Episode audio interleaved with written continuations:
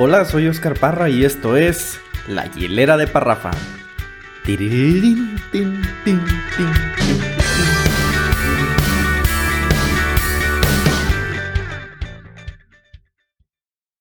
Pues bienvenidos a un capítulo más de La Hielera de Parrafa. Yo soy Oscar y el día de hoy me encuentro con un gran amigo de hace muchos años, mucho tiempo. Es un emprendedor ya casi en camino de ser empresario, o si no es que ya lo es.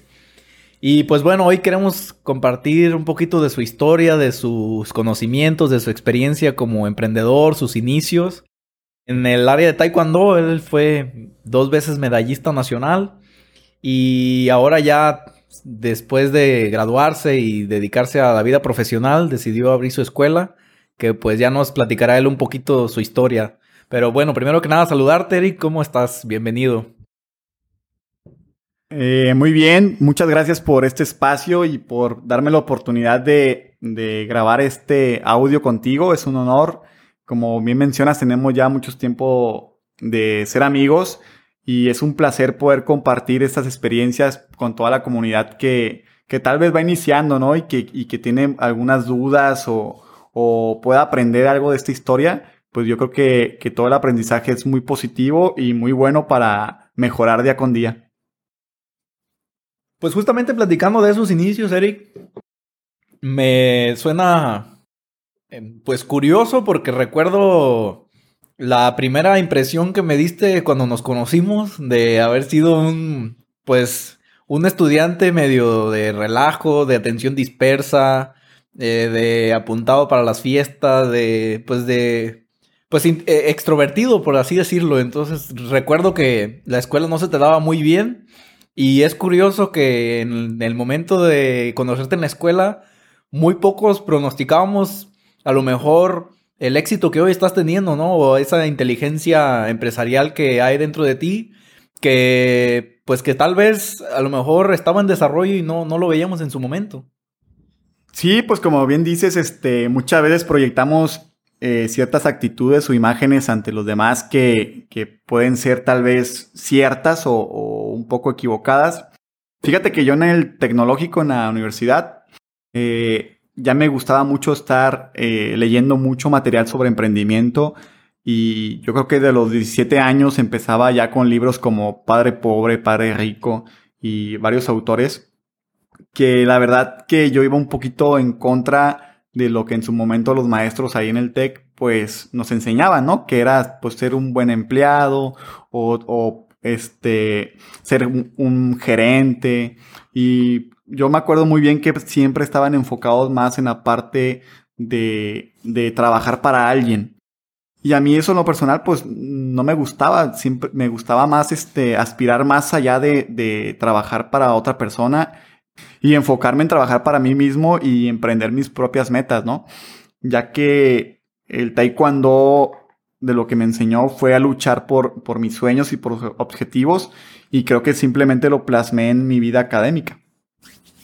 Eso sí es muy cierto y la verdad es que sí hay que pues dar el, reconocimiento merecido porque a pesar de esto, imagen que te digo al principio, que yo creo que muchos de, de los que te conocimos compartimos, lo cierto es que ya eras una persona muy deportista desde, pues no sé, desde, supongo que desde mucho tiempo atrás de que nos conociéramos. Pero bueno, eh, si quieres, comienza a platicarnos un poquito de tu historia desde que, cómo fue que iniciaste en el deporte y, la enseñanza que fuiste adquiriendo en, el paso del tiempo.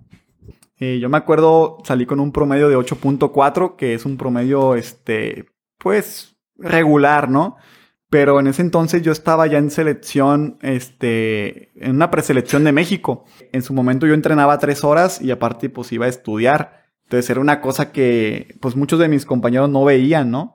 Entonces el hecho de que un compañero sacara calificaciones más bajas que yo era decir que cómo era posible que si nada más se dedicaba al estudio, pues no pudiera sacar buenas notas. Cuando había otra gente como tú, Oscar, que trabajabas y aparte que de trabajar, vendías tus productos, tus nieves en, la escuela y aparte tenías que dar resultados en la escuela.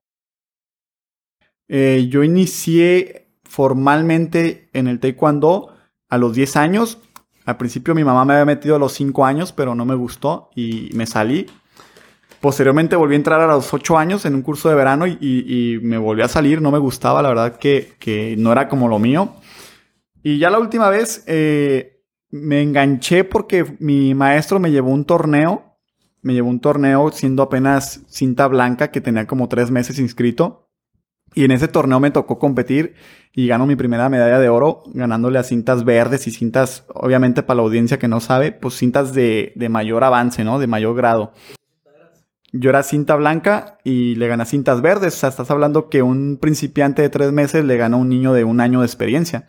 Y, ahí por ahí noqué a varios chiquillos. Entonces eso fue, un, fue una motivación tan grande que dije, de aquí soy y me sentí el campeón del mundo, ¿no? Entonces, y ya fue por eso que ya nunca abandoné hasta la fecha el deporte. ¿En qué momento comenzaste a pensar que que lo que habías iniciado por gusto en el deporte ya te hacía ver como de alguien que podía llegar más lejos o de que en realidad ese deporte era para ti y, te podría pues hacer llegar al siguiente paso que fue lo que mencionamos al principio, lo de tus medallas nacionales. Pues prácticamente fue por etapas y yo creo que esto se aplica mucho al ser emprendedor. Primero me di cuenta que en el grupo de mi horario pues era el mejor en combate libre, que yo fue donde gané medallas. Posteriormente iba a torneos locales y empecé a ganar. Entonces, cuando vas agarrando confianza, dices, pues quiero otra meta más alta. Y fui a los, a los, regionales y también volví a ganar. Y voy a los nacionales y traigo medallas. Entonces es como que me voy dando cuenta pues que había cierto talento eh, pues en mí sobre el deporte del taekwondo. Entonces es cuando pienso que que tenía que continuar preparándome más para poder estar en los primeros lugares en México, ya que aquí en México, eh, en Taekwondo es una potencia a nivel mundial. Está Corea del Sur y luego está México, por lo que ir a un nacional eh, había mucha posibilidad de enfrentarme a un campeón olímpico o un campeón mundial y entonces la preparación tenía que ser en extrema medida. Recuerdo en el 2006 cuando fui a unas instalaciones en San Luis Potosí que se llama eh, La Loma, es un centro deportivo. Obviamente ese centro deportivo es un centro deportivo de alto nivel internacional, donde existen todos los servicios como gimnasio, alberca olímpica, taekwondo, fútbol, ahí inclusive hay un hotel dentro del, de, ese, de ese centro de alto rendimiento.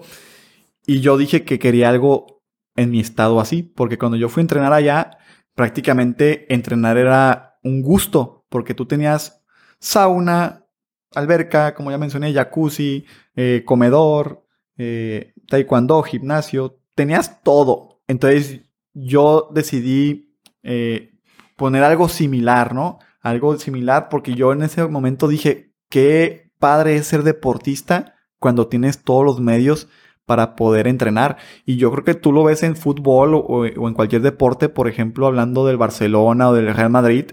No es lo mismo estar en las instalaciones de esos equipos que estar en uno de primera, de primera A o de ascenso. Tú te desempeñas más a gusto y estás más este, contento en ese lugar. Oye, Eric, y platícanos un poquito de lo que fue tu experiencia cuando estuviste en el nivel máximo de, practicante de taekwondo que fue acá, ahora sí que en tus competencias con los grandes, con en la que, te, fuiste medallista nacional. ¿Cuál fue tu experiencia por ahí? Recuerdo que me platicaste que conociste incluso algunos campeones mundiales que te, tocó competir contra ellos. ¿Cuál fue tu experiencia en general en estos, ahora sí que ya en las, en las ligas mayores del, del taekwondo? Pues una experiencia muy bonita porque inicié a trabajar de 4 a 6 horas en entrenamiento de taekwondo para poder estar a un nivel que se amerita estar para poder competirle a los mejores. En ese año me acuerdo que estaba Guillermo Pérez como campeón olímpico y estaba Oscar Salazar como campeón, subcampeón olímpico. O sea, había un medallista olímpico y el segundo lugar también. Entonces, yo sabía que cuando fueran los nacionales había una posibilidad de enfrentarme a ellos. Entonces, yo no podía ir eh, con una preparación mala, ya que es un deporte de contacto, entonces prácticamente tenía que ir muy bien preparado y, aprendí mucho sobre todo a fortalecer la mente y a tener mucha dedicación a las cosas que hago. Yo creo que el taekwondo a mí en lo personal ha cambiado mi vida porque me ha dado otra mentalidad y lo he llevado al emprendimiento. Y comentarte pues eh, en las medallas me tocó viajar muchas veces solo, con 16, 16 años, 19 años, 14 años, viajé a varias ciudades solo, sin ningún profesor y a, competencias, porque muchas veces había competencias y no había gente que quisiera ir a competir del estado más que yo, entonces no les convenía llevar a una delegación. Entonces yo me iba solo con mis maletas, eh, peleaba sin coach a veces, pero era muy satisfactorio ver eh, pues que iba logrando mis, mis objetivos, ¿no? Y, hasta llegar a ser medallista eh, de bronce a nivel nacional y después medallista de plata a nivel nacional. Y en esta etapa de competencia nacional, donde ya estábamos con, pues con algunos ya conocidos, como los mencionaste, estos campeones olímpicos que representaban al país, en general me imagino que también tu estado, pues anímico y físico, pues estaba también en su máximo apogeo. ¿La medalla nacional crees que haya sido tu tope o tu tope más alto de competidor de taekwondo o hubo algún otro salto que todavía te hace posicionar más arriba? En el 2013 hubo un campeonato mundial aquí en Puebla de taekwondo y tuve la fortuna de ir a entrenar yo Semana Santa y Semana de Pascua al centro de alto rendimiento donde llegaron todas las delegaciones del mundo a concentrarse o, o la mayoría pues. Y ahí tuve un enfrentamiento con colombianos. Peleé con Oscar Muñoz, que fue medallista en Londres 2012. Y me tocó también pelear con Leven Tuncan, que ha sido campeón europeo muchos años. Y Luisito Pie, que fue medallista de bronce en Río de Janeiro 2016. Entonces, el hecho de enfrentarte a gente de talla internacional, yo creo que fue un sueño que pude lograr y que fue se puede decir, el tope en mi carrera deportiva. Creo que pude haber hecho muchas cosas más, no me arrepiento de lo que hice, teniendo las, las herramientas que tenían estados como Jalisco, como Nuevo León, que ellos contaban con metodólogos, contaban con instalaciones de primer este, nivel aquí a, país, y en Nayarit pues prácticamente éramos autodidactas en muchos sentidos. Por eso es que yo quiero a mis alumnos darles lo mejor, porque hay mucho potencial que se puede que puede llegar muy lejos, ¿no? No nomás a nivel nacional. Hombre, pues por poquito casi casi te toca a ti estar ahí en televisión y, o sea, si estar al mismo nivel de los campeones, pues por poquito de ahí te tocaba a lo mejor y estar ya en, otro nivel. Me imagino que todavía tienes contacto o relación con alguno de ellos o, cómo, cómo es tu experiencia después de eso. Tengo muchos amigos a nivel nacional que sigo platicando con ellos, inclusive eh, ahora con redes sociales pues todos estamos conectados y compartimos experiencias, anécdotas, ahí también hay algunos ah, eh, amigos a nivel internacional que la idea es traerlos a la escuela, ¿no? Para que mis alumnos los conozcan, se motiven y, también sepan que, que todo lo que se proponga lo pueden lograr y está todo a la mano aquí cerca, ¿no? Sé que viene por ahí el comienzo de tu emprendimiento en una materia de plan de negocios. Estudiamos la carrera de Ingeniería en Gestión Empresarial. Y recuerdo una historia que me platicaste donde se juntaron en grupos de trabajo varios estudiantes y comenzaron a proponer un proyecto para trabajarlos en equipo. Y en esa historia, bueno, ya nos platicarás ahorita con detalle, pero para resumirla recuerdo que cuando tú propusiste crear un centro de alto rendimiento con el taekwondo como bandera, eh, tus compañeros te lo descartaron, ¿no? Y digo, pudo haber sido un momento en donde te haya compartido esa decepción de, de pensar que a lo mejor lo que tú traías en la mente no podría llegar a ser algo realidad. O sea, ¿qué, qué fue lo que pasó por tu mente? si quieres platicarnos un poquito de esa experiencia. Sí, pues estamos en, un, en una materia en el TEC donde la materia se llamaba plan de negocios. Tenemos que elaborar un plan de negocios eh, de un emprendimiento que quisiéramos hacer en un futuro. Entonces, pues era en equipo y yo estaba con dos muchachas en, en ese equipo y al poner las propuestas sobre la mesa, cada quien tenía algo diferente, ¿no? Cada quien quería, este, pues obviamente trabajar en un proyecto que a futuro le pudiera hacer pues rentable o que le gustara, ¿no? O dedicarse a él. Y pues yo tenía mi proyecto de la escuela de Taekwondo, pero basada en alto rendimiento. Y la verdad es que pues a ellas no les, no les gustó y, básicamente eh, yo decidí apartarme de, del grupo. Perdón que te interrumpa aquí en, este, en esta parte, pero si podrías explicarnos la diferencia o qué es lo que significa un centro de alto rendimiento a diferencia de una escuela de taekwondo? Una escuela de taekwondo, pues prácticamente es donde van los niños a entrenar el arte marcial, donde tienen los medios necesarios, pero no se enfoca tanto a la competencia, sino a la formación. Y una escuela de alto rendimiento es cuando tú, aparte de formar niños, los llevas a competir a los máximos niveles a nivel nacional. Yo desde que me acuerdo siempre he sido un niño con carácter muy perseverante, muy terco, y por lo general cuando algo se mete en mi cabeza es bien difícil que, eso cambie. Y me acuerdo porque cuando en aquellos tiempos de, mi, etapa de, niño, este, una promoción que lanzó la Coca-Cola que ocupábamos, ¿no puedo decir marcas? No, sí. ¿Sí? Que nos patrocinen. Ah. Me acuerdo que una promoción que lanzó la Coca-Cola de una bicicleta que necesitábamos juntar 500 corcholatas para que nos pudieran dar esa bicicleta. Yo me acuerdo que me lo propuse y conseguí 500 corcholatas. Entonces, este, y tenía 10 años, entonces ya, ya era terco desde chico y, y, me gustaba ir por, me gustaba ir por mis metas. Y también me acuerdo la vez que emprendí un negocio aquí en la calle, en mi colonia, de una mini tiendita para poder sacar dinero para poder este, comprarme mis cosas, ¿no? Y aunque mis papás me ponían a apoyar, pues era dinero que me gustaba tener. Cuando se dio la oportunidad de, de yo poner mi propuesta de negocio, y aunque las dos muchachas en ese momento no, no querían o no pensaban igual que yo, eh, yo le dije a la maestra, ¿sabe qué maestra? Eh, yo estoy firme en que quiero esto y aunque el proyecto sea para cuatro personas, eh, yo me lo aviento solo porque es algo que ya decidí. Y la maestra accedió y, todo se dio, todo inició a partir de ahí.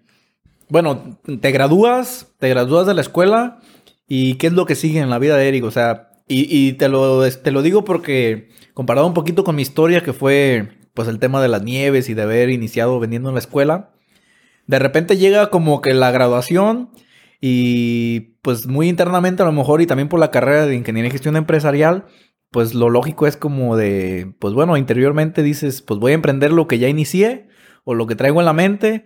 Si, pues en el caso de conmigo, si ya traía más o menos una noción de cómo, eh, qué es lo que opinaba el cliente de mi producto, más o menos cómo, cómo podía venderlo o llevarlo al siguiente nivel, me imagino que contigo en el tema del deporte, pues también es como de que hayas conocido cómo son los maestros o más o menos el proceso para tener una escuela o planear o tener un conocimiento que te acerque pues al, siguiente paso, que es tu emprendimiento. ¿Cómo, fue esa etapa para ti?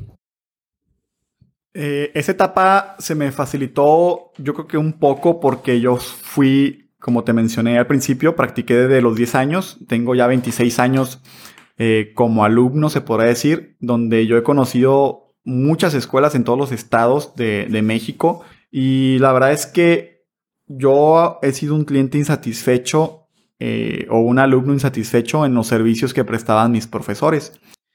Y cuando un cliente es insatisfecho, es más fácil detectar y por qué yo no hago esto, esto y estos cambios para que mis alumnos tengan algo mucho mejor de lo que yo tuve en mi tiempo.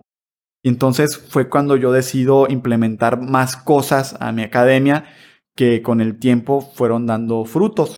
Además que en ese momento cuando salgo de la graduación, yo le mencioné a mi papá que no quería fiesta de graduación, que ese dinero que se invierte en la, en la mesa, en los platillos, en el alcohol, en, en qué, qué grupo de música vamos a contratar, si la banda, si el mariachi, si un grupo versátil, pues es más o menos unos 15 mil a 20 mil pesos que uno gasta y la fiesta dura tres horas y, y no siempre se queda bien con todos los invitados y yo preferí no asistir como graduado, sino como invitado para que ese dinero que mi papá tenía pensado, este, pues invertir, me apoyara en mi negocio. Y también cabe mencionar que, que el que me despertó el interés de hacerlo de ya, de no, postergar y, y de empezar con esto, fue mi hermano Miguel, que me dijo que él me iba a apoyar también si había una consecuencia económica que no fuera favorable. Entonces siento que tener el apoyo de la familia es algo fundamental y es un respaldo muy fuerte también que te ayuda a mejorar. Y en caso de que no lo tengas, pues es un poco más complicado, pero vale la pena hacerlo. ¿Nunca cruzó por tu mente esta idea de, de que a lo mejor tanto tiempo que habías estudiado como para acabar con una escuelita, o sea, no sé si recibiste comentarios por el estilo de gente externa o así de, o a lo mejor una imagen en donde dudaste o pensaste que, pues que a lo mejor te ibas a quedar con una escuela nada más, así como de por vida o de ser el maestro eterno con una sola escuela. ¿Nunca te llegó este temor o esta incertidumbre de, de no lograr, de no lograr lo que planeabas? Primero que nada, cuando se implementó la escuela, yo sabía que estaba haciendo algo que me gustaba. Entonces, yo creo que ese era un punto muy importante porque ya lo que pensaba la demás gente o lo que llegara a pasar en el futuro no iba a interferir en mi felicidad, ¿no? Y creo que lo primero que tienes que saber, que al menos como consejo para emprender, es algo que te guste, que te llene y que te sientas pleno y, sobre todo que aportes algo al planeta, ¿no? Yo creo que todos estamos aquí en el mundo para aportar y no para restar, y mucho menos en lugares o países que ya hay muchas cosas muy negativas. Entonces, no, no, no pasó por mi cabeza porque yo sabía que esto lo iba a hacer diferente y que iba a trabajar diferente y que esto iba a crecer. Eh, sí tuve algunos comentarios de compañeros, me acuerdo una compañera del TEC que me dijo, ya vas a abrir tu changarrito. Y sí me pegó un poquito en el ego, la verdad, pero yo creo que un empresario o una persona que va empezando a emprender, tú tienes que definir qué es lo que ves. O sea, yo decía, para mí es una empresa, aunque todo el mundo lo veía como un changarrito, una escuelita de taekwondo, yo lo veía como una empresa y, la, y lo trataba ese negocio como una empresa. Y creo que eso me ayudó bastante para decir, ok, este, lo ves como un changarrito, pero eso es una empresa. Y tú ves grandes compañías como Amazon, Godle, sus inicios y, inician en cocheras o inician vendiendo en la calle un producto, no sé. Y con el tiempo, pues obviamente pasa la transformación, ¿no? Mm, tengo una imagen de los, incluso por ahí tienes en Facebook una imagen que me recuerda a esa etapa en donde tenías un escritorio sencillo y una silla de ruedas giratoria con el, con la duela en el piso y un par de, de espejos. Eh, ¿qué, qué, ¿Cómo fue para ti esa etapa desde encontrar el local o desde encontrar la ubicación? De haber iniciado, pues obviamente sin alumnos, porque en algún momento me imagino que cuando brincaste de alumno a maestro, pues muy poca gente sabía que, que tus intenciones eran, pues ahora, ahora enseñar a otros lo que tú habías aprendido. ¿Cómo fue esa etapa ya donde ya dijiste, no hay vuelta atrás, ya tengo invertido el capital inicial, tengo la renta y ya no hay vuelta atrás, o sea, no hay de otra más que caminar hacia adelante. ¿Qué, tal te fue en esa etapa? Eh, sí fue complicado, la verdad que, que, yo creo que ningún negocio empieza fácil y yo creo que también las cosas que son difíciles las valoramos más y, y, nos ayuda a crecer como personas. Yo creo que entre todo lo malo, lo supuestamente negativo, hay crecimiento, ¿no? Y yo creo que primero que nada fue la mentalidad, la mentalidad que yo forjé en mi deporte de taekwondo, de decir, yo me acuerdo que decía mucho, si soy capaz de enfrentarme a un campeón del mundo en un área de combate, ¿por qué no voy a ser capaz de enfrentarme a un negocio, no? O si una persona ya emprendió un negocio, ¿por qué yo no puedo hacerlo? O sea, si tengo, pues, este, somos seres humanos, somos iguales, ¿no? Y también, este, pues compartirte que... ¿Qué era la pregunta, güey? Divago, güey. Tus inicios, de la escuela, cuando no tenías alumnos. Ah, ok fue muy difícil porque yo en ese momento me di cuenta que la escuela, o sea, lamentablemente te das cuenta ya cuando estás con, peleando la batalla, que muchas cosas no te enseñan. Entonces, yo no sabía vender, no sabía cómo hacer publicidad, por ejemplo, porque una cosa es hacer una imagen y una cosa es hacer una publicidad efectiva. Hacíamos exhibiciones, íbamos a eventos gratuitos, dábamos volantes pero no llegaban los alumnos. Entonces yo me, yo me doy cuenta que, que, esa técnica de estar como locos, este, dando volantes, yendo a la radio, revistas, este, pues era puro dinero que se estaba yendo a la basura. ¿Recuerdas aquella experiencia que tuvimos en una escuela que te acompañé? Era una primaria, si no mal recuerdo, en donde tuvimos ahí una exhibición y los niños súper motivados, todos ahí al pendiente. Este, ¿qué, qué, qué pasó ahí? Esa fue un, ese fue, esa experiencia fue el parteaguas de darme cuenta que cuando algo no funciona hay que cambiarlo. Fuimos a una escuela donde había 600 niños aplaudiendo, motivados, pidiéndome autógrafos. inclusive, este, no podíamos salir de la escuela porque no nos dejaban salir los niños porque querían un autógrafo mío y que el día siguiente se iban a inscribir. Entonces yo dije, hay que ser optimistas. Fue una exhibición, ¿no? Lo que tuviste, o sea, literal fue un combate a tres rounds con tu hermano, con tu hermano Miguel. Este, y pues todos ahí prendidos, que si el de rojo, que si el de azul, a quién le ibas, y no, una locura, sí, sí, lo recuerdo. Sí, inclusive ahí tenemos todavía el video guardado. Este, era una locura, era como estar en un concierto y tú eras el artista principal. Y en ese momento yo dije, de 600 niños, si el 10% se inscribe a mi escuela, esto va a estar súper bien. Te estás hablando de 60 niños.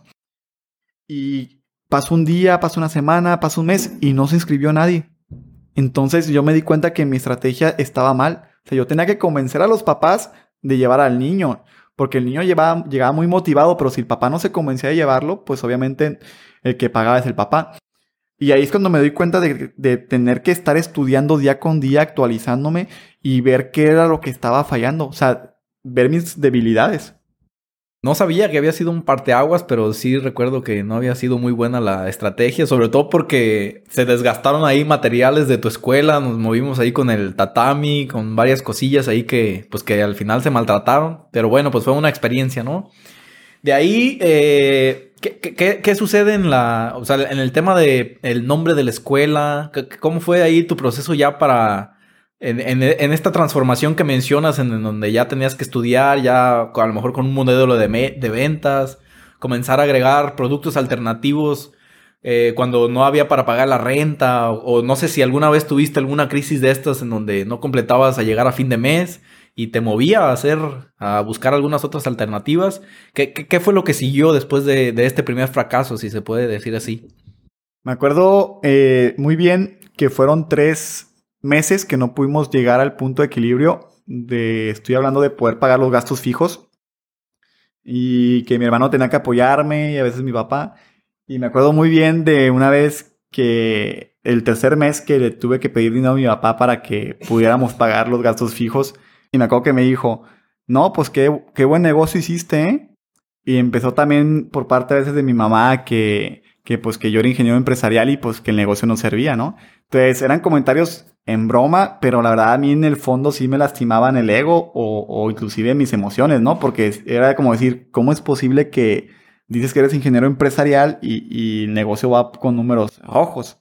Fueron tres meses así y afortunadamente se pudo, este, con estrategias, sobre todo leyendo muchos libros y, investigando, mejorar la situación. De hecho, yo fui tu alumno, me acuerdo, fui de, tus primeros alumnos. Eh, no sé cuánto duré, si algunos dos o tres meses. Eh. A ver, por ahí hay varios, varios compañeros de la escuela que, que fuimos tus alumnos. Llega, bueno, si, nos podemos adelantar, hablar un poquito de atrás hacia adelante. Hoy en día la escuela de Eric ya hablaremos un poquito más a fondo, pero cuenta con un gimnasio, tiene clases de yoga, clases de zumba. Obviamente, pues él tiene las clases de taekwondo, en donde no sé si tenga cinco clases, según tengo entendido, por semana, en donde, pues bueno, su avance ya ahora es significativo. Ah, tiene a la venta también productos complementarios, tanto para el gimnasio, para la escuela. Y en general, eh, literalmente casi tiene un edificio de tres pisos ocupado para sus espacios de negocio, que pues como podrán ver no, no inició de esa manera, ¿no? En algún momento inició con una escuela de taekwondo, pero ¿qué fue lo que sucedió, Eric, para que el momento este que estoy platicando diera el salto desde el, inicio de la escuela de taekwondo que, que acabas de mencionar? El crecer se da de una manera este, se puede decir que sale una oportunidad, pero también el hecho de que salga una oportunidad se necesita estar preparado para tomarla en todos los sentidos. Iniciaron a construir un edificio por el centro cerca de donde yo tenía mi local, el chiquito, y era un edificio muy grande comparado a lo que yo tenía, ¿no? Entonces obviamente a mí me gustaba como para tener mi escuela ahí y hacerla cuatro veces más grande. Afortunadamente, eh, me gusta mucho tener dinero en el banco, o sea, me gusta tener la, costumbre de ahorrar y de invertir. Y cuando fui a preguntar, eh, era un riesgo porque estaba obviamente mucho más caro el, local, pero valía la pena, ¿no? Porque tenía los medios y la preparación para explotarlo. Entonces ya había tenido la experiencia de trabajar en un local chico y ya el local ya no cabía a mis alumnos. Entonces yo creía que era un paso que teníamos que dar para, para estar en los primeros lugares a nivel estatal, inclusive a nivel nacional, porque eh, he comparado la escuela con muchas de otros estados y, y la verdad que yo creo que estamos en los primeros lugares. En el tema romántico, por así decirlo, ¿qué crees que aporta tu trabajo tanto al alumno como a la sociedad? ¿O cuál crees que es tu misión más allá de, del tema monetario que, que, te genera, que te puede generar un emprendimiento? En tu caso, ¿cuál crees que es el aporte que tú entregas a otros a cambio de, pues, de un pago, de una mensualidad? Hoy más que nunca, fíjate que la sociedad está, eh, pues no echada a perder, pero sí hay muchas cosas negativas hay mucha violación hacia mujeres, eh, violación en derechos, eh, mucho bullying en los niños. Hay muchos padres de familias divorciados que generan mucha, mucha confusión o, una disfunción en los niños. Mucho problema emocional existe aquí en México y en el mundo. Actualmente la gente quiere reemplazar las emociones o los problemas con tecnología y creo que eso nos está llevando a, una crisis eh, emocional o que nos pone a todos en peligro. Has visto en escuelas de Monterrey, en Estados Unidos, niños de 7, 10 años que llevan pistolas y matan compañeros. Y, y hay muchos casos muy este, fuertes que no han sido tratados o están abandonados. Inclusive también ahora que estamos con el tema del coronavirus, hay mucha obesidad, mucha hipertensión que realmente está generando caos. Y el aporte que hacemos nosotros, prácticamente nosotros somos un pilar de apoyo a los padres de familia para que el niño refuerce sus valores, descubra su cuerpo, eh, tenga más seguridad en sí mismo, que el alumno pueda tener también eh, sus armas de defensa personal por si alguien quiere abusar de él, tanto físicamente, psicológicamente o sexualmente y que sobre todo sea un niño equilibrado, ¿no? Que, que tenga contacto con sus emociones, que sepa sobrellevar las situaciones que lo puedan poner en peligro y sobre todo que sean niños sanos y felices. Pues bueno, Eric, ha sido este, una charla muy, muy amena, este, un poquito improvisada, pero te agradezco de verdad que, que te hayas dado el tiempo por ahí de compartir algunos consejos con, con las personas que nos escuchan.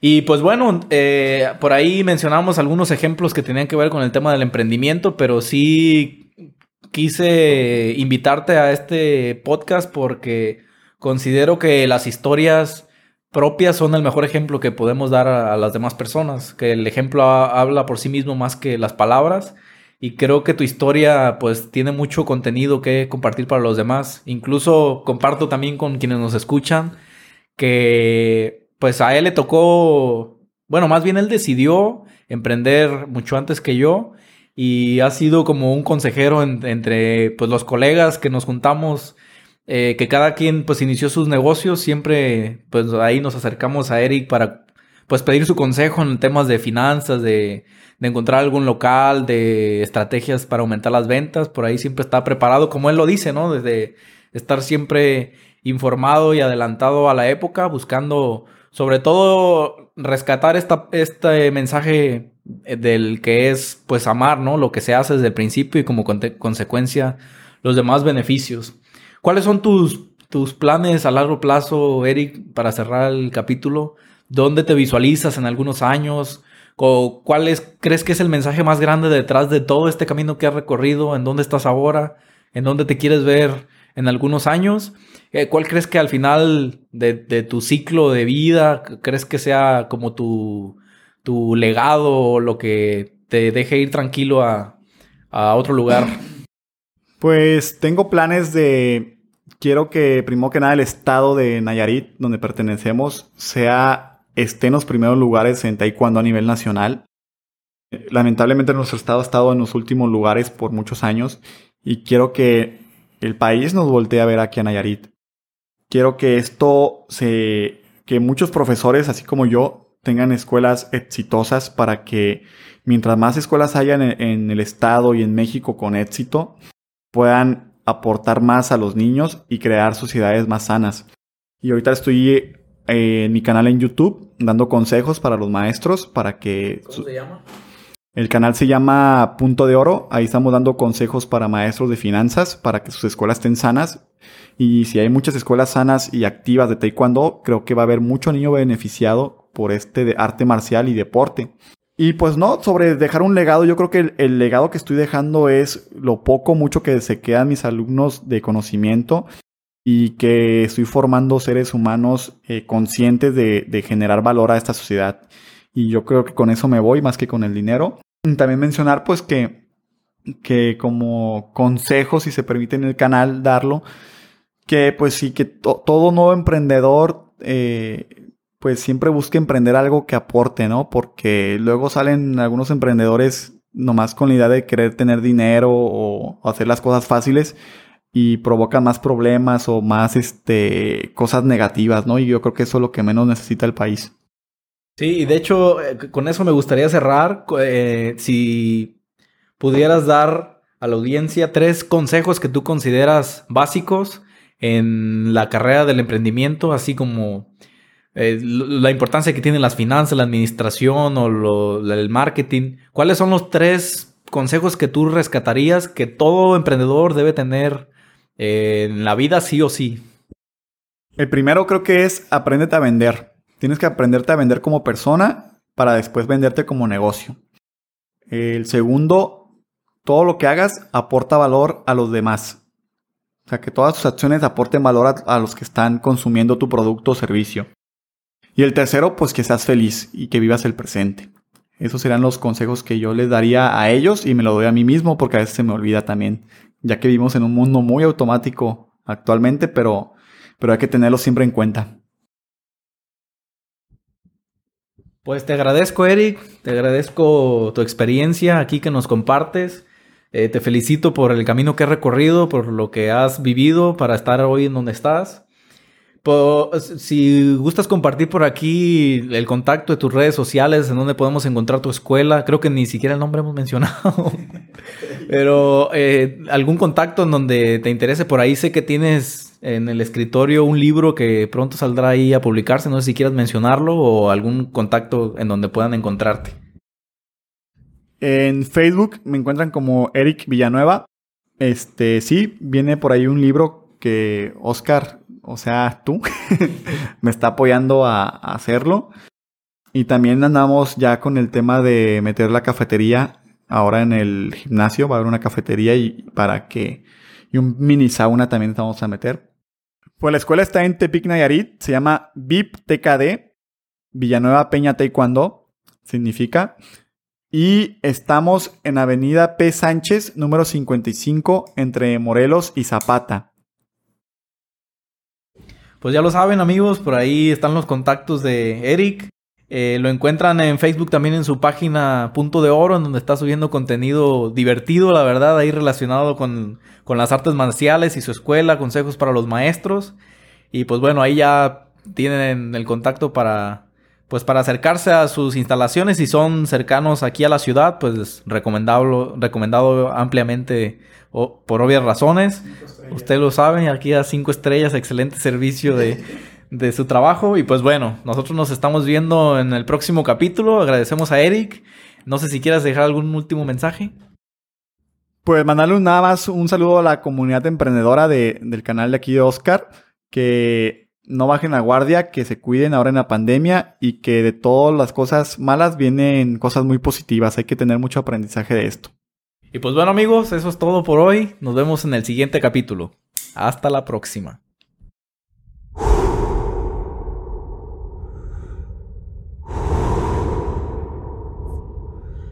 Cuando respiro profundo, recuerdo que hay un equilibrio entre lo que doy y lo que recibo. Inhalo oxígeno. Devuelvo dióxido de carbono. No puedo entregar lo que no tengo, ni tampoco recibir sin haber dado. Este canal se llama La Hielera de Parrafa, como una ironía al status quo de que un vendedor de helados no puede llegar a ningún lado. Una invitación a recordar que en este camino solo se trata de disfrutar lo que hacemos y compartirlo con los demás. ¿Y tú? ¿Qué estás dando a cambio?